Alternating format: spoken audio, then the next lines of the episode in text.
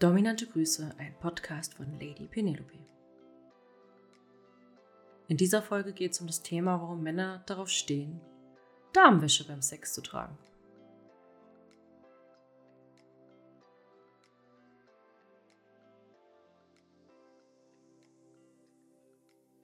Tanja aus Regensburg hat mir eine interessante Frage gestellt, und zwar, ich muss einmal spicken. Warum stehen Männer im Bett auf das Tragen von Damenwäsche? Ich habe jemanden kennengelernt, der mir gestanden hat, dass er es liebt, im Bett Damenwäsche zu tragen. Zum Beispiel Slips oder auch Strümpfe. Und ich kann das nicht so richtig nachvollziehen, warum steht jemand darauf? Ja, Tanja, das ist eine gute Frage. Das geht wahrscheinlich vielen Frauen so, dass sie erstmal irritiert sind, wenn ihr neuer Partner damit um die Ecke kommt.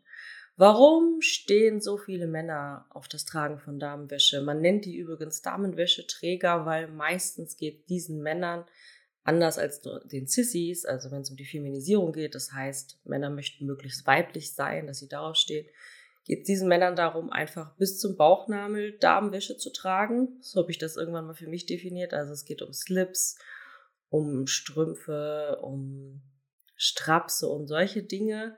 Und meistens geht es darum, dass das Gefühl des Tragens auf der Haut, zum Beispiel der Damenwäsche, den Männern einfach gut gefällt, dass sie den Stoff lieben Oftmals hat es aber auch was mit Demütigung zu tun, so nach dem Motto, ja, du musst jetzt diesen Slip im Bett tragen, ich befehle es dir, also um die, so ein Stück weit die Kontrolle darüber, was er trägt, wie er es trägt.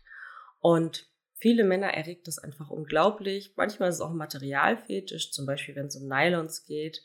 Da gibt es extrem viele Leute, die einfach auf dieses Gefühl auf der Haut stehen.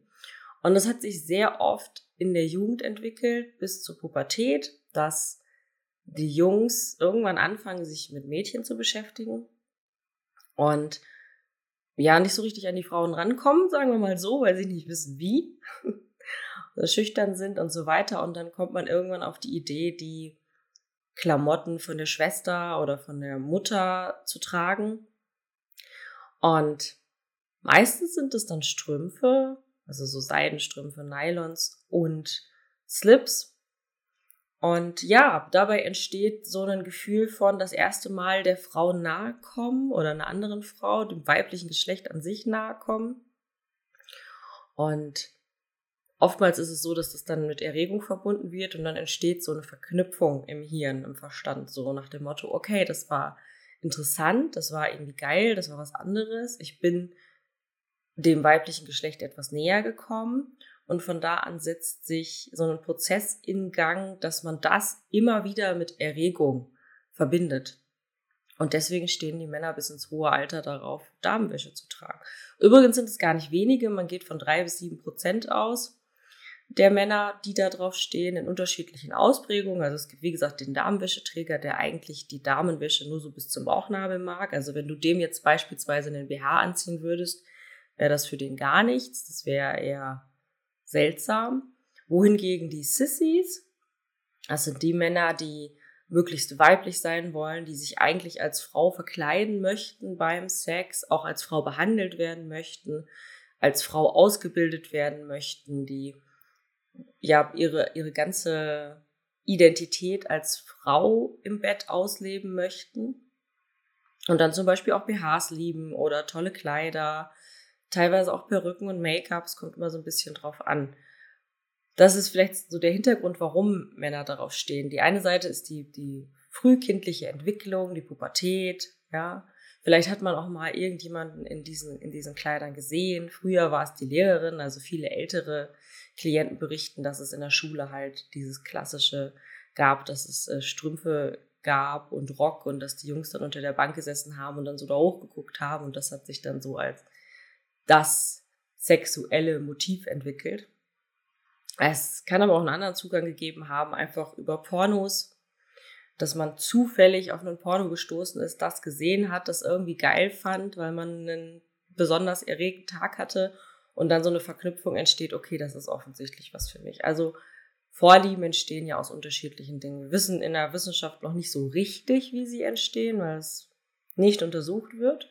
Ich habe die Erfahrung gemacht, dass es oft was damit zu tun hat, dass man das weibliche Geschlecht als Junge, als Jugendlicher entdecken wollte oder dass man durch Zufall drauf gekommen ist. zum Beispiel durch Pornos.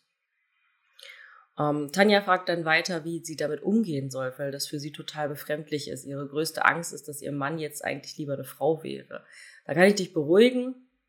Natürlich gibt es das, dass ähm, eigentlich dahinter eine Transsexualität steht, also eine identitäre, eine geschlechtsidentitäre Störung in Anführungszeichen, wenn man das so aus dem Therapeutischen heraus sagen möchte. Ich finde das Wort Störung in dem Zusammenhang immer so schwierig, weil die Leute haben keine Störungen, sie fühlen sich einfach in den falschen Körper geboren. Punkt.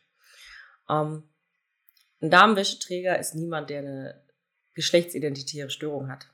Ja, der findet das einfach geil, dass er im Bett Slips tragen darf. Der findet es vielleicht auch geil, wenn du ihm einen getragenen Slip äh, in die Bürotasche steckst äh, als Überraschung. Der findet es wahrscheinlich auch geil, deine Sachen zu tragen. Vielleicht findet er es auch total toll, Schuhe zu tragen, ähm, damit rumzulaufen. Und das ist schon mal ein großes Geschenk für dich als Frau, dass dein Mann da so ehrlich war und das gesagt hat. Das ist nämlich gar nicht so einfach. Und dass du jetzt die Chance hast, das mit ihm gemeinsam auszuleben und zu entdecken und für euch beide herauszufinden, wie das ja für euch beide irgendwie funktionieren kann. Und da ist einfach wichtig, dass ihr viel miteinander redet. Wenn ihr dabei meine Hilfe braucht oder wenn du jetzt vor YouTube sitzt oder vor dem Podcast und sagst, ja geil, das möchte ich auch unbedingt ausleben oder ich möchte meiner Frau das erzählen, dann bewirb dich doch gerne auf meiner Webseite unter www.lady-penelope.com und dann sprechen wir beide in einem kostenlosen Beratungsgespräch darüber, wie ich dich dabei unterstützen kann, dass du das ausleben kannst, dass du das deiner Partnerin sagen kannst oder dass ihr in der Partnerschaft damit weiterkommt. Dominante Grüße, Lady Penelope.